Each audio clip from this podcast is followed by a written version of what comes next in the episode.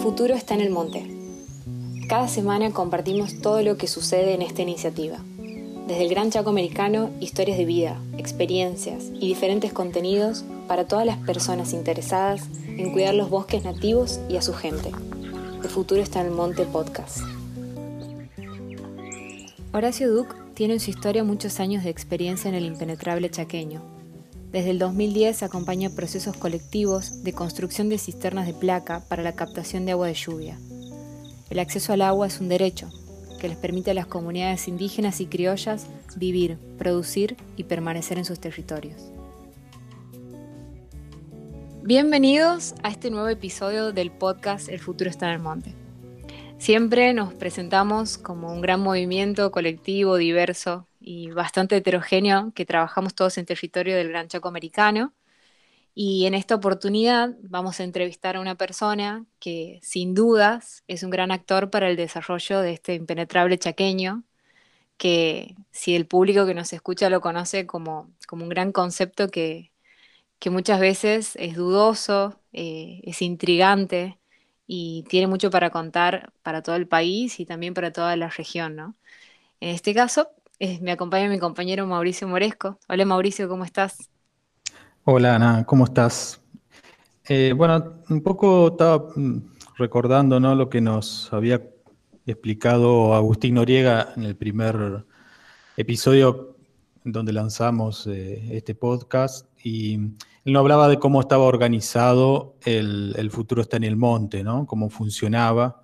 Y nos explicó de que eh, había equipos bastante autogestionados, eh, integrados por, por, técnicos, por técnicas, por instituciones, eh, organizaciones, que llevaban adelante el desarrollo de ciertos ecosistemas de negocios, ciertas cadenas de valor y así nos habló de que había equipos que se dedicaban a la parte forestal, maderera y no maderera, a la apícola, a las ganaderías, eh, a las industrias creativas. También hemos tenido muchos podcasts que hablaban de ya de varios estos, estos ecosistemas de negocios hemos abordado, eh, pero también nos habló de que había unos eh, equipos también que eh, abordaban problemáticas transversales, la llamó él, que eh, son aquellas que requieren todos estos ecosistemas de negocios para que se puedan expresar y que tienen que ver con el acceso a los derechos. Y habló de todo lo que es equipo de trabajo que llevan adelante la, la estrategia de, de, género, dentro del futuro está en el monte, eh, lo que impulsan la conectividad y el acceso a las tecnologías. De esto ya eh, hemos eh, hablado en algunos podcasts anteriores. Y hay un, eje transversal dentro del futuro está en el monte que es el acceso al agua, ¿no? Y es el que hoy con, Horacio, Horacio Duc, desde la provincia de, del Chaco, nos, nos va nos va a, contar un poco qué hace el futuro está en el monte eh, para, ayudar a, las organizaciones y a las familias a acceder a este, a, este bien tan, tan conectado con, la vida. ¿no? Eh, hola Horacio, ¿cómo estás? ¿Qué tal? Muy bien. Eh, un gusto poder compartir con ustedes y bueno, vengo siguiendo los podcasts de los, de los que antecedieron y la verdad que está muy interesante y qué bueno eh, poder tener también un espacio aquí para compartir. Bienvenido Horacio a estos episodios y, bueno, como iniciamos, ya sabrás, te pido que le comentes a nuestra escucha un poco acerca de, de tu historia de vida, lo que significa para vos vivir y tener contacto constante con el impenetrable chaqueño y sobre todo apostar a su desarrollo. Y además de eso, también contar cómo llegaste a este movimiento del cual formamos parte. Bien, eh, la verdad que eh, ahora actualmente estoy viviendo en la ciudad de Saespeña, de, de aquí eh, me estoy moviendo generalmente, pero soy de la ciudad de, Villa Ángela, una ciudad del sur del Chaco. Y bueno, soy de, de profesión técnico industrial, pero con mucha experiencia en todos estos años, trabajo con, grupos este, de, pobladores así nativos y con comunidades indígenas. Em, el, impenetrable eh, es el lugar donde, donde me conecté con, la, con las comunidades indígenas. Yo fui en el año 1994, eh, ya hace 26 años, eh, eh, hacer un trabajo ahí con un grupo de pobladores huichí que querían formar una asociación. Bueno, en eso yo ya estaba trabajando un poco. Entonces, este grupo quería formar una asociación para mm, hacer un aprovechamiento sustentable de, la madera que, que en ese tiempo estaban explotando. Entonces, me trasladé al impenetrable. Pensé que iba a ser por unos meses, bueno, este, había sido que era por varios años, viví 14 años ahí y ahora, bueno, sigo yendo permanentemente, ya hace este, 26 años de, aquel tiempo, ¿no? Y de alguna manera es un lugar que desde mucha carencia, mucha necesidad, esto va, va cambiando mucho, ¿no? Carencia en la, forma de vida de, la gente en, algunos aspectos, ¿no? Eh, este, creo que es uno de los lugares donde están los más altos índices de, necesidades básicas insatisfechas. Y esto hace tiempo atrás, hace unos 20 años, era aún más pronunciado, ¿no? Así que como tengo mucha vocación de servicio, me gusta ayudar a la gente. Este, es un lugar propicio para poder servir, ayudar, acompañar. Y es lo que estuve haciendo todo este tiempo, ¿no? Y bueno, ahora en estos últimos años poder eh, vincularme con la temática del agua y trabajar para la solución del acceso al agua es realmente muy satisfactorio.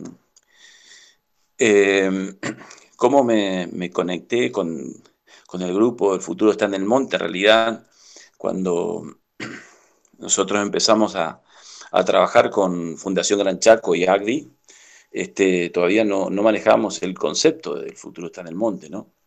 Eh, y nos encontramos en una reunión en, Asunción, Paraguay, en el 2010, con Mauricio Moresco, con Agustín Noriega, y alguien también este, muy querido, que ya no está, este, Miguel Bruswin, que es una persona apasionada también por el desarrollo, y en ese tiempo era subsecretario de Recursos Naturales de la provincia.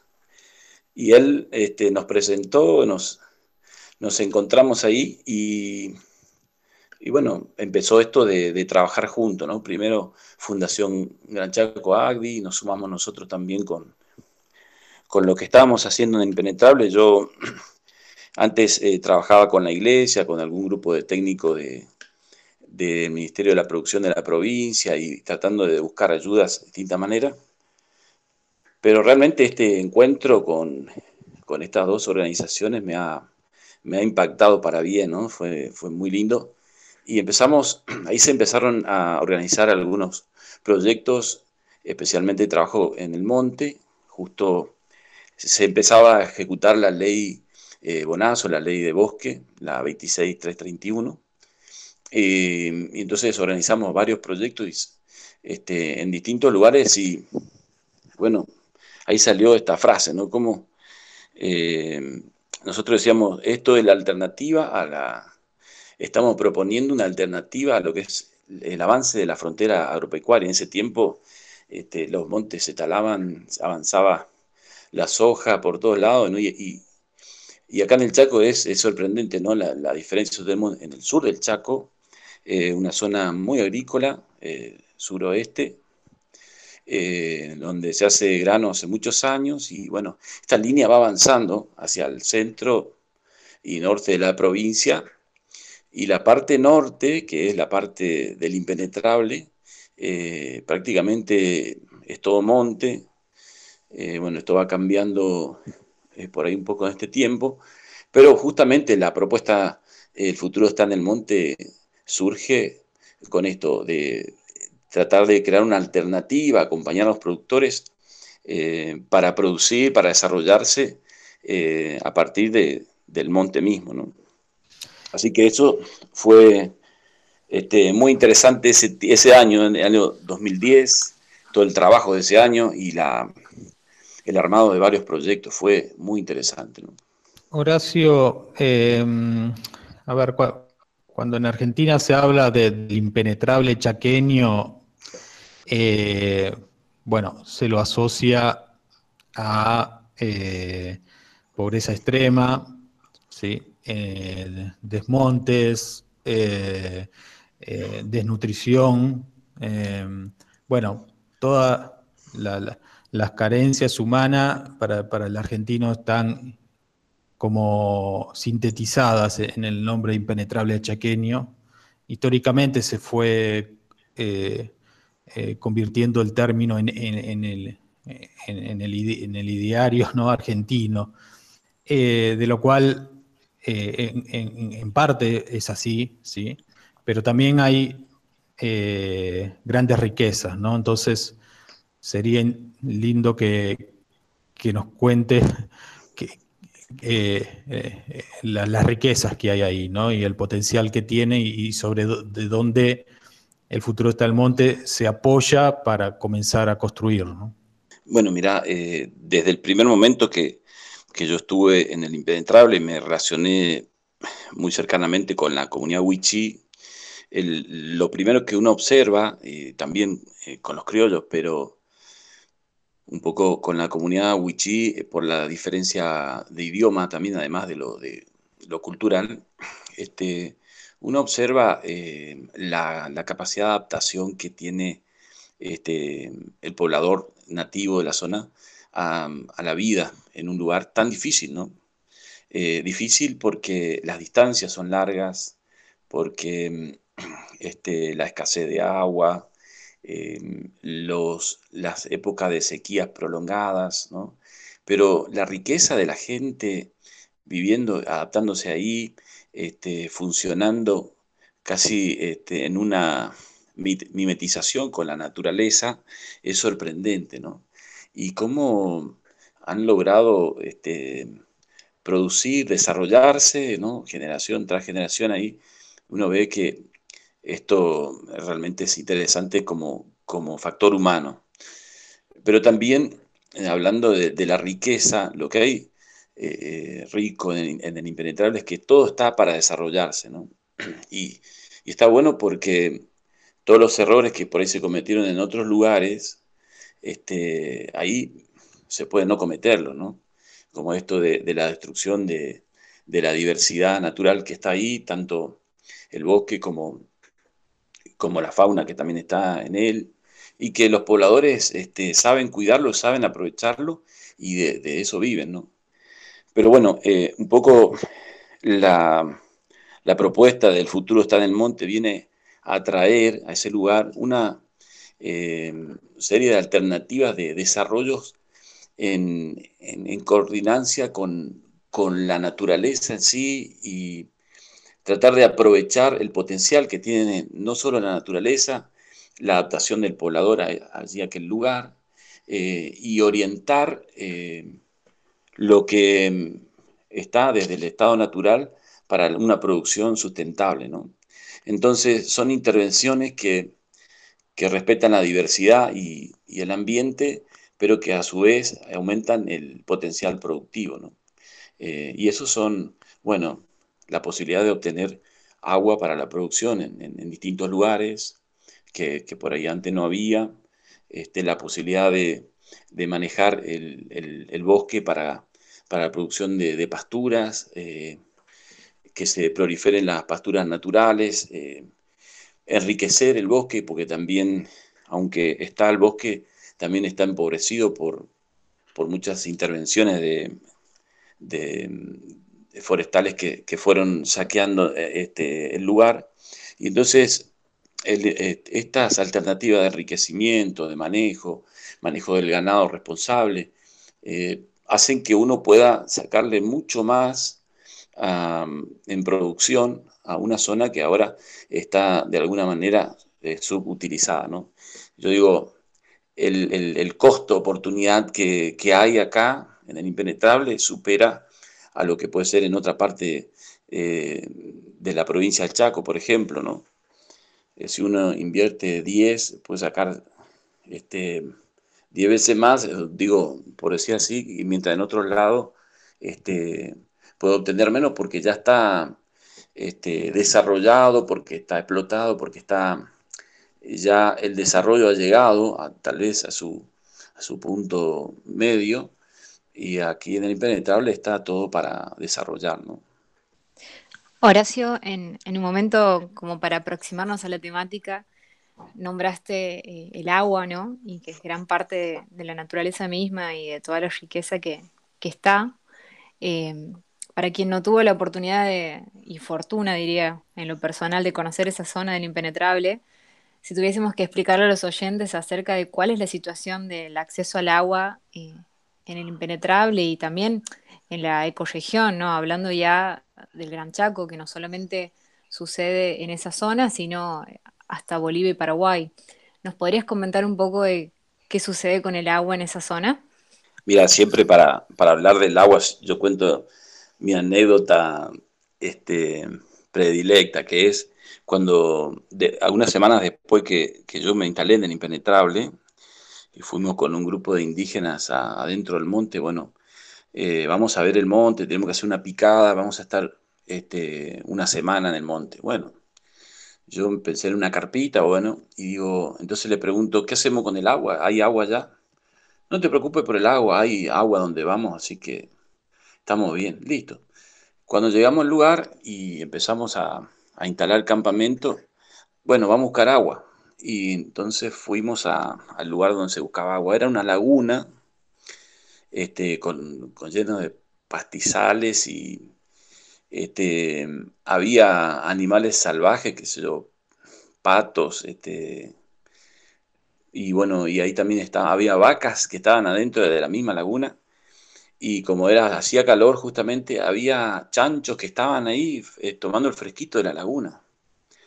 Entonces yo digo, güey, pero de acá vamos a tomar agua. Entonces, este, digo, bueno, si la gente lo hace, también porque no lo voy a hacer yo, así que empezamos a cargar nuestros bidones con agua y, entonces este, los pobladores que iban conmigo dijeron, vamos a sacar de acá porque... Digo, pero acá no, porque acá están los chanchos. Nosotros tenemos que sacar, en todo caso, de la otra punta donde no están los chanchos. Y, entonces el hombre dice, no, los chanchos están acá porque son sabios, dice, porque acá está fresquito. Entonces la vamos a sacar de acá. Y bueno, no lo quise contradecir, ¿no? Pero era este, sorprendente esto de, tomar ahí junto con los animales el agua, ¿no? Entonces, después me di cuenta que esto era una cosa normal, pero si bien esto era normal, también era mejor que otras situaciones donde se tomaba agua con tanto nivel de barros, este, y a veces agua este, con, una cantidad de, minerales que era, me parece intomable, mucha indigestión, entonces, bueno, la gente se adapta y tomó ese agua durante generaciones, ¿no? Pero bueno, lo, interesante es que ahora se, puede mostrar otra cosa y se está haciendo otra cosa, ¿no? Eh, justamente la intervención del futuro está en el monte apunta a solucionar uno de estos problemas fundamentales. El agua, en primer lugar, para el consumo humano y de calidad, ¿no? Porque aunque esto está naturalizado, eh, este, un agua de consumo de, con esta contaminación, imagínense las enfermedades que trae, ¿no? Eh, aunque la gente está adaptada, ¿no? Seguramente en su organismo, pero de eso depende el factor de mortalidad infantil y todo esto que, está tan elevado, ¿no? Así que eso fue eh, este, una anécdota de hace años y siempre fue la preocupación que hacemos con este problema porque una cosa es contarle que se puede tomar agua buena y, contarle que ese agua en ese estado es perjudicial, pues eso sería llevarlo este, a una crisis, porque hay que aparecer con la solución. Eh, entonces, me acuerdo hace un tiempo atrás, cuando nosotros eh, empezamos este programa de, construcción de cisternas, ahora voy a contar un poquito más de qué se trata, pero cuando ya podíamos tener la, la satisfacción de que cada familia puede tener su aljibe y poder tener agua de lluvia de calidad, entonces empezamos a hablar de las enfermedades del agua, ¿no? Y entonces mi pregunta era, ¿cuáles son las enfermedades del agua? No, acá no hay enfermedades del agua, dijo alguien. Y yo digo, pero ¿cómo no? Si este, el agua con estos problemas de contaminación, no, pero a nosotros no nos hace nada. Entonces digo, tengo que hacer la pregunta de otra manera, digo, eh, ¿se murió algún niño acá así de chico? ¿Alguna familia tuvo este problema? Entonces todos empezaron a decir, sí, dice, se murió mi hermanito cuando era chico, a mi sobrino también, o sea, en toda la familia había uno o dos muertes, porque claro, estamos hablando de un índice de mortalidad súper elevado eh, y que una parte importante está relacionado con, con el agua, ¿no? Entonces yo este, tuve que aclarar, decir, estas son las enfermedades del agua, ¿no? No, pero se murió de diarrea. Bueno, eso está justamente, tiene que ver con el agua contaminada. No, pero se murió por problemas en los riñones. Y así eh, las enfermedades que, que, acarrean la contaminación del agua, ¿no? Esto... Y Horacio, eh, aparte de esto, eh, también hay como un impacto diferencial, ¿no? En el tema de, de quiénes son y el tiempo dedicado al acarreo del agua. Sé que, que han estado, eh, bueno, con, con, con, algunas evaluaciones del tiempo que se dedica a esto, sobre todo las mujeres, ¿no? Exactamente. Este, el, el tiempo que, no solo el tiempo, pero también la carga que tiene la familia para poder proveerse de agua, en una situación normal, una mujer está dedicada por lo menos entre dos y cuatro horas por día para proveer agua a la casa. Eh, pero esto también cambia a veces cuando, cuando este, el agua se queda más lejos porque se secó la laguna que estaba cerca, entonces hay que hacer más distancia y hay que arreglarse con menos agua y hay que y a veces mudarse también del lugar porque ya no hay posibilidad de estar. esto de, de tener que dejar los animales, dejar la casa, dejar todo porque el agua ya no queda ni siquiera a 5 kilómetros, está mucho más. Y entonces, esto también es una cosa impactante. Eh, horas para proveerse de agua. Y esto también quita tiempo a la producción, al desarrollo y al cuidado de la familia, ¿no? Claro. Eh, y hay otra cosa que también este, es una, como una postal, ¿no? En el tiempo de seca se ve, este, se veía, ¿no? Los, los caballos con bidones de agua cargados así de un lado y del otro, trayendo agua a su casa, ¿no? distintos lugares. Eso es como, como una postal de, la zona. Horacio, se, me viene un poco la pregunta, un poco cuentas acerca del impacto que tiene eh, y el tiempo y la organización que conlleva en las familias la búsqueda del agua, pero también quisiera saber cuál es el impacto, digamos, de esta situación con los sistemas productivos, ¿no? Tanto para la ganadería, eh, también para la construcción de pequeñas huertas o no, digamos, familiares que muchas veces eh, necesitan de su tanque hasta exclusivo, diríamos, ¿no? ¿Qué sucede con esos, sí, qué sucede con esos sistemas productivos? Si esto, si justamente algo así como las enfermedades eh, de origen hídrico en la población humana, imagínate, esto también se naturaliza en los sistemas de producción, porque eh, un poblador va, va creciendo en su, en su capacidad productiva, aumentando el ganado. Y como estos también son cíclicos, los, los años de sequía vienen a veces cada dos o tres años, entonces eh, va creciendo, se va aumentando su capacidad, va, eh, va llegando a un nivel de producción interesante, aumenta su, no sé, su, ganado a unos 50 unidades, y después viene una sequía, se le mueren todos, o se le mueren la mitad, o se... entonces esto también es frustrante.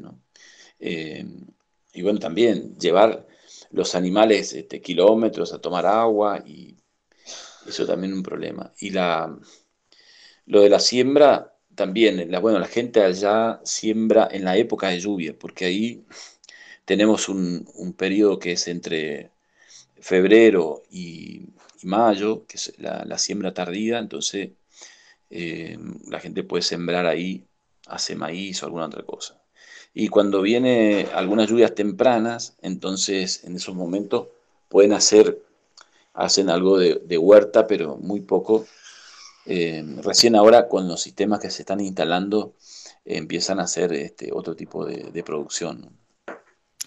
Y Horacio, em, hay algo que, bueno, que se, está sucediendo ahí en el impenetrable, que es la construcción de una obra muy importante, un acueducto. Y acá creo que hay un, punto importante de cómo a veces las grandes obras, eh, por la concentración de población que tienen los pueblos y las ciudades, están orientados a, dar en primer lugar eh, servicios, por ejemplo, el de, agua potable a, estos, a, los centros urbanos, de lo cual eh, termina teniendo como un impacto no deseado, eh, que es la, migración de la población rural que no tienen acceso al agua hacia los pueblos donde empiezan a tener agua, conectividad y bueno, y otros tipos de servicios, saneamiento, ¿no? Eh, contanos un poco la, experiencia de este acueducto y cómo una intervención temprana eh, con las salvaguardas pudo eh, haber mejorado el, impacto de, una, de una obra pública. Bueno, eso justamente es, para, para, remarcar, cuando uno habla de las dificultades de, del lugar hay un, antes y un después en esto que por nuestra participación en la zona y la relación con las organizaciones, cuando en el año este, 2014, 2015 se empezó a, pensar en un proyecto de acueducto para las localidades, son cuatro pueblos que necesitaban agua, eh, Fuerte Esperanza, Misión Nueva Pompeya, Huichi el, el Pintado y Sausal, este, entonces, se estaba instalando la obra y eh, eh, existe en, cada obra de estas financiadas por las agencias internacionales la salvaguardia, que es una serie de protocolos ambientales, sociales, este, que hay que cumplir para poder armar el proyecto. Y una de estas es el, PPI, ¿no? el proceso de participación indígena en el armado del proyecto. Entonces, bueno, nos convocaron a los técnicos de, Futuro está en el monte, que por nuestra relación ahí con la gente, y empezamos a, reunir a la, población eh, que aparecía como beneficiaria en el proyecto, ¿no? Eran, no solo eran beneficiarios los eh, pobladores de las localidades, también eh, el grupo de beneficiarios los pobladores rurales, Entonces, todos los, rurales preguntaban, ¿y cómo nos va a beneficiar a nosotros este acueducto? Y en la obra aparecían la compra de varios camiones, cisternas, que le puede llevar agua al campo a la gente, ¿no? Porque van a tener agua de calidad y también un camión para que les sirva el agua. Pero la pregunta de la gente, ¿pero ¿y dónde vamos a depositar el agua, no? Pues todo. Nadie tenía un reservorio importante. cuanto mucho alguien puede tener un tanque de, PVC de, mil litros, una cosa así, pero eso alcanza para un par de semanas, ¿no? Así que ahí eh, la población empezó a, a reaccionar y decir, bueno, nosotros si somos beneficiarios queremos eh, que se nos vea como tal y queremos solucionar nuestro problema. Y bueno, lo interesante es que nosotros hacía un año atrás habíamos hecho un viaje a, Brasil, al seminario en, Pernambuco. Este, Avina, que es una organización también del futuro, está en el monte, eh, nos, nos pagó el viaje, nos invitó a participar en un evento y fuimos con algunos productores y conocimos el, proyecto este del seminario, ¿no? La construcción de ASA, Asociación del Seminario. Y ahí conocimos eh, la tecnología de la construcción de cisterna de placa, pero no solo esto, también la posibilidad de que se pueden hacer eh, muchísimas cisternas si se organiza la población, si, si hay un trabajo asociativo entre Estado, este, ONG, iglesias, este, eh, pobladores, asociaciones, y esto lo, que hemos visto es posible porque los brasileños tenían construidas más de medio millón de, cisternas. Así que volvimos entusiasmados no solo con, la tecnología, también con el, la forma de abordar la situación. Así que cuando estábamos ya en estas consultas que hacíamos asamblea en distintos lugares, la gente ya sabía lo que habíamos contado, lo que habían contado los que viajaron en el viaje, los que fueron a Brasil. Entonces eh, pedimos esto, ¿no? Se, pidió eh, que la obra pueda este, construir cisternas.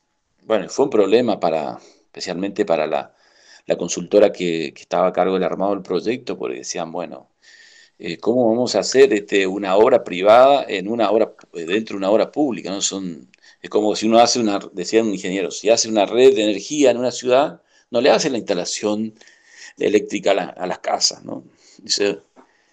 Bueno, lo interesante es que en las discusiones estaba siempre algún referente del Banco Mundial y ellos dijeron, no, si los beneficiarios piden este cambio, es, eh, estas actas, estas reuniones y este pedido es vinculante, no se puede este, desoír el pedido de la gente. ¿no?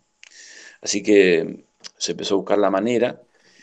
Y, en, esta obra, que es eh, el acueducto Huichí, Pompeya, Sausal, se llama así, eh, es la primera obra que se instaló un, proceso de construcción de cisterna. ¿no? Y se, en el pliego de la obra este, se incorporó la construcción de 750 cisternas en, una metodología en la que la empresa constructora le provee los materiales en el lugar de, de la vivienda del poblador y les provee un equipo que capacite, que coordine y, que fiscalice el, trabajo de autoconstrucción. Así que Después cuando la obra sale después a, licitación, eh, la empresa que toma la obra, lo último que miró fue el PPI, o sea, habían mirado todas las plantas y los... Cuando llegaron a la parte esta de, lo social y, ambiental, bueno, a la cabeza y ahora cómo, cómo vamos a hacer para... En realidad tenía que hacer una obra de acueducto y 750 obras en cada lugar, ¿no? Entonces, eh, no había otra manera que, desarrollar el sistema de trabajo de, que nosotros habíamos visto en Brasil, ¿no? Eso estaba ya propuesto en alguna manera en, el pliego. Y así que se empezó a trabajar con, las asociaciones de, los productores eh, y buscando también la manera de llevar adelante este programa de autoconstrucción. Horacio, para los oyentes que no conocen de lo que estás hablando cuando nombras acerca de cisternas, ¿nos podrías comentar un poco acerca de, qué consisten las cisternas, cómo se instalan, están en los hogares de las familias, se encuentran de forma comunitaria? Contarnos un poco acerca de esto también. Pensar que mucha gente dice, no, el chaco es seco o el impenetrable es muy seco, pero en realidad llueve y muchas veces el problema es que llueve y no tenemos cómo guardar el agua que, tenemos en esas determinadas épocas del año. Bueno, nosotros llamamos cisternas, también algunos le llaman aljibes, ¿no? Es un reservorio de agua y en este caso la capacidad es de 16.000 litros eh, y el, método de construcción no, no, es con ladrillos como se hacen por ahí los aljibes típicos que se conocen en la zona, eh, es una construcción con placas que se van este, fraguando en el lugar y justo antes de, empezar la construcción, después se hacen, con 36 placas se arma un, cilindro que después lleva también una tapa, que también son otras placas, y después se revoca de, adentro y afuera con un refuerzo de, de, hierro alrededor y queda un reservorio espectacular, ¿no? Bien, este, muy, muy sólido y está dando muy buen resultado. ¿no? Ya, ya se han construido la mayor parte de estas 750, que eh, la obra se detuvo por esto del, del, COVID, pero si no ya estaría terminada, estarían faltando unas 30 o 40 cisternas para construir. Y una cisterna llena, Horacio, una cisterna llena, eh, ¿Cuántas semanas, meses eh, puede eh, abastecer a una, familia? Bueno, la cisterna llena puede estar, según el, consumo y el tamaño de la familia, pero si hablamos de una familia tipo, y más o menos como la familia utiliza el agua, le alcanza para unos ocho meses, que es el tiempo de, entre un periodo, cuando termina el periodo de lluvia de un año y empieza el del otro. Eh, pero bueno, la, familia también va, cuando ve que va pasando el tiempo y, no llueve, va optimizando y tienen las fuentes alternativas que por ahí son aguas este, no tan buenas, o sea que el agua para consumo humano, eh, después que, pasa el tiempo, la van cuidando y lo dejan exclusivamente para la bebida, la cocina, ¿no? Eh, pero, bueno, así como siguen las lluvias, se llena, se puede llenar dos veces con un techo de, 40 metros cuadrados. Eh, eso es un poco la, previsión, está que, una familia tipo eh, puede funcionar perfectamente con, una cisterna, no solamente para el agua de consumo y bebida, también para el aseo de, de las personas, y si uno quisiera eh, tener una pequeña huerta, también podría, pero ya si uno quiere ampliar, esto ya, ya le va quedando eh, chico, ¿no? pero bueno, el agua de consumo, que es el, problema fundamental, está solucionado con esto. Interesante el, bueno, la experiencia que, comentas del, del acueducto, de cómo con la misma inversión que se iba a hacer previamente, o con, muy poco porcentaje eh, de, presupuesto ¿no? que, se agrega, se, pudo impactar a, muchas eh, familias más, se pudo llegar con agua a, muchas familias más.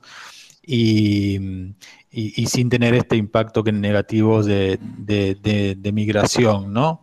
Eh, como esto eh, si se pudiera llevar a, todas las, grandes obras públicas, ¿no? Me imagino las rutas, ¿no? Cuando se construye una ruta, que en el, al mismo tiempo que se construye se pueden estar haciendo con toda la maquinaria, los ingenieros civiles que están trabajando, eh, eh, obras, ¿no? Pequeñas obras para para X kilómetros al margen de la ruta, no sé, en lugares donde se inunda, que se puedan levantar eh, corrales para que las, eh, los ganaderos puedan tener ahí tiempos eh, los, los animales o, hacer las mismas represas ¿no? para, con este tipo de maquinaria que, está haciendo la ruta. ¿no? Ahora, ¿cómo, se, cómo llegar a eso? ¿no? porque una vez que ya está el pliego ya es tarde, ¿no? Entonces, ¿cómo, incidir en eso? Bueno, mira, dos cosas. Por un lado, en todas las obras existe el, proceso de participación y sí o sí se debe cumplir porque es un requisito para la aprobación del proyecto por parte de los, organismos de, crédito. El tema es que a veces no, no, participa realmente la gente. La gente siempre tiene que firmar una planilla y tiene que este, eh, estar en una, en una reunión porque así lo exige el protocolo. El tema es que realmente haya una participación y que se aborde desde el punto de vista de, los propios pobladores las situaciones, que la gente sepa que tiene la posibilidad de intervenir en el armado del proyecto. Este es el tema, ¿no? Y eso por un lado.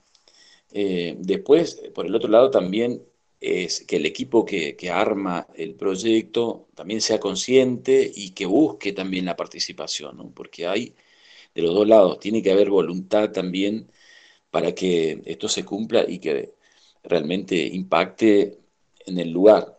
A veces se, organiza un proyecto desde, desde otro lugar, desde, no sé, desde una oficina, pensando una realidad y después cuando el proyecto se instala, este, resulta que, no, no, tiene el impacto que podría haber tenido. En este caso, la obra, mira, solo un dato, con el 4% que incrementó, porque esta es un PPI bastante grande, o sea, esta parte del, plan social, eh, aumentó la obra en un 4%, pero con este 4% se instalaron tres cosas.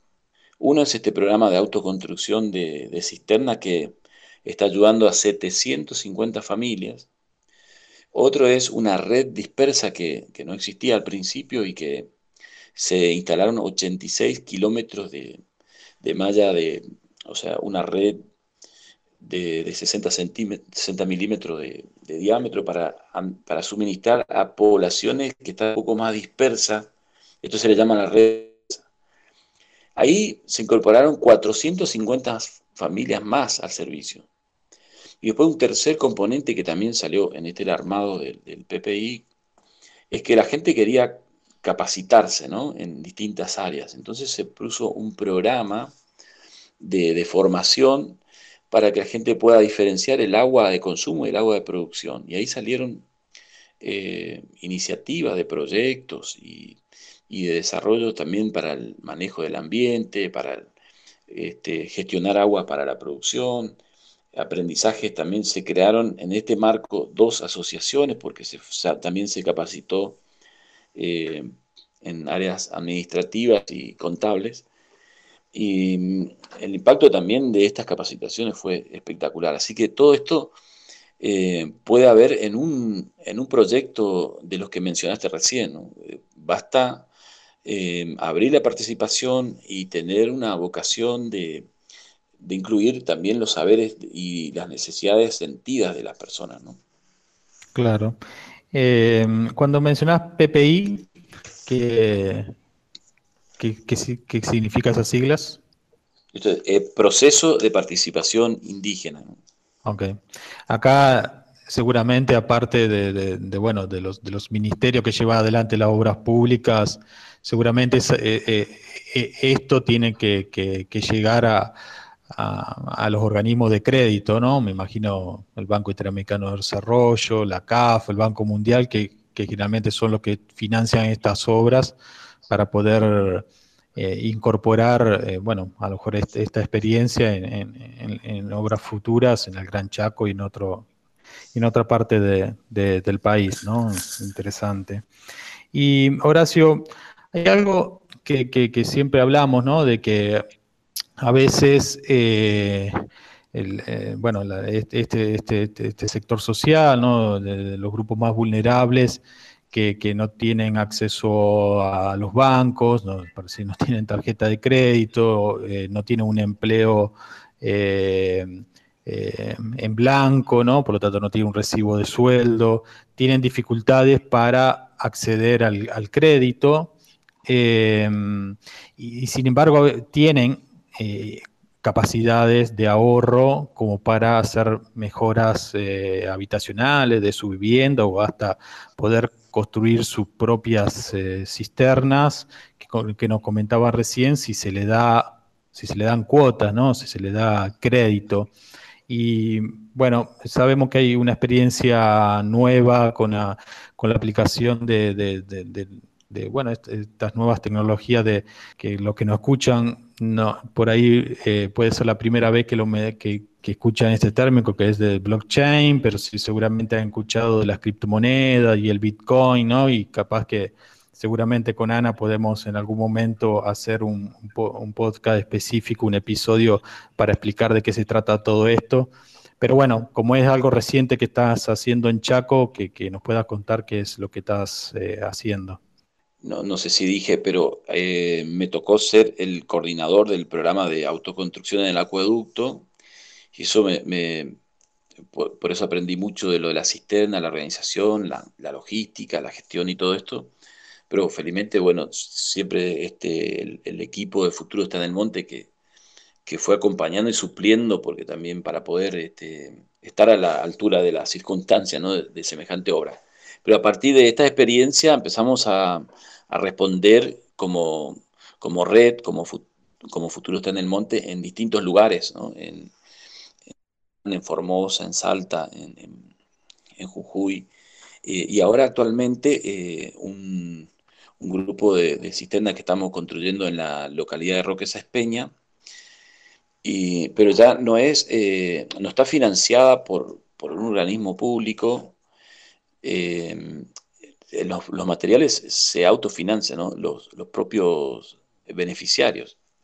Pero claro, esto que, vos decías recién, eh, con semejante inflación en la que nosotros estamos ahora, eh, los intereses para, para poder adquirir este, materiales en cuotas serían altísimos, por un lado, y por otro lado, nadie presta a, familias que no, que no tienen un recibo de sueldo, que no tienen ni siquiera un monotributo social o no, no, están inscriptos, no tienen un título de propiedad, o sea, eh, es difícil que puedan conseguir un préstamo, ¿no? Entonces, eh, veíamos que la gente tiene capacidad de pago porque tiene ciertos ingresos por, la actividad que va realizando en, su campo, pero también por algunos planes sociales. Y, eh, por ejemplo, los materiales para una cisterna salen eh, ahora en este momento 38 mil pesos. ¿no?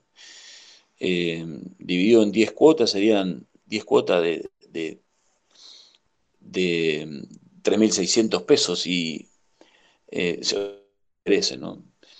Pero, ¿quién les presta, no? Y, cómo aborda también lo de los intereses. Lo que logramos acá con esta alianza, eh, una alianza estratégica dentro del marco del futuro está en el monte entre AGDI y RCK, una este, organización que está dedicada exclusivamente al tema de blockchain. Eh, y tratando de suplir en estas situaciones, bueno, se logró eh, que esta alianza provea, por un lado, eh, un, aval, y esto se le, se le llamó avaldado, ¿no? Aval, este, un aval para que los, los pobladores que quieran sacar un préstamo tengan la garantía. Entonces hay alguien que, que hace de garante y entonces el poblador puede acceder al crédito. Y por otro lado, los intereses bajan porque, bueno, dentro de los intereses también el, el financiero a veces seguro para poder eh, asegurarse de, que, bueno, en, varios créditos por ahí uno le falla, entonces va cubriendo. En esto también se abarata. Y en este caso el fondo también ayuda a, pagar una parte de los intereses. Entonces ahora estamos haciendo en este grupo que construimos, estos 36 mil pesos se financian en 10 cuotas, eh, 4 mil pesos. ¿no?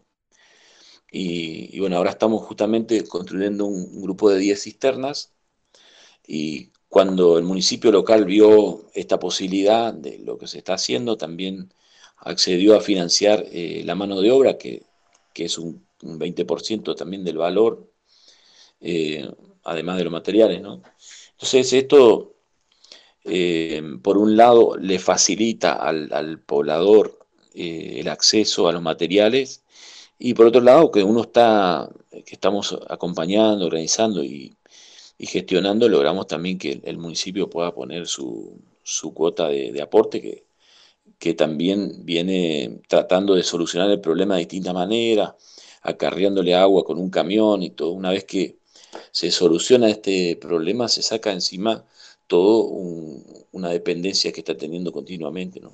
Bueno, Horacio, la verdad que, las soluciones que nos comentas y sobre todo esta articulación y la coordinación entre diferentes actores es una de, las de las grandes motivaciones que tenemos como movimiento para lograr un impacto colectivo y, realmente de escala. Súper interesante lo que planteas, la verdad que, creo que más de uno de nuestros oyentes va a estar súper feliz con este episodio y, bueno, agradecerte por tu tiempo y estas palabras tan, tan valiosas que nos aportaste aquí. Muchas gracias por la consideración y por, darme este espacio también para poder eh, compartir.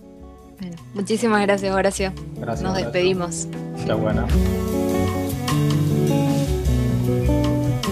Nos mantenemos conectados. Seguinos como El Futuro está en el Monte en Facebook, Instagram y Twitter y en nuestra página web elfuturoestanelmonte.org.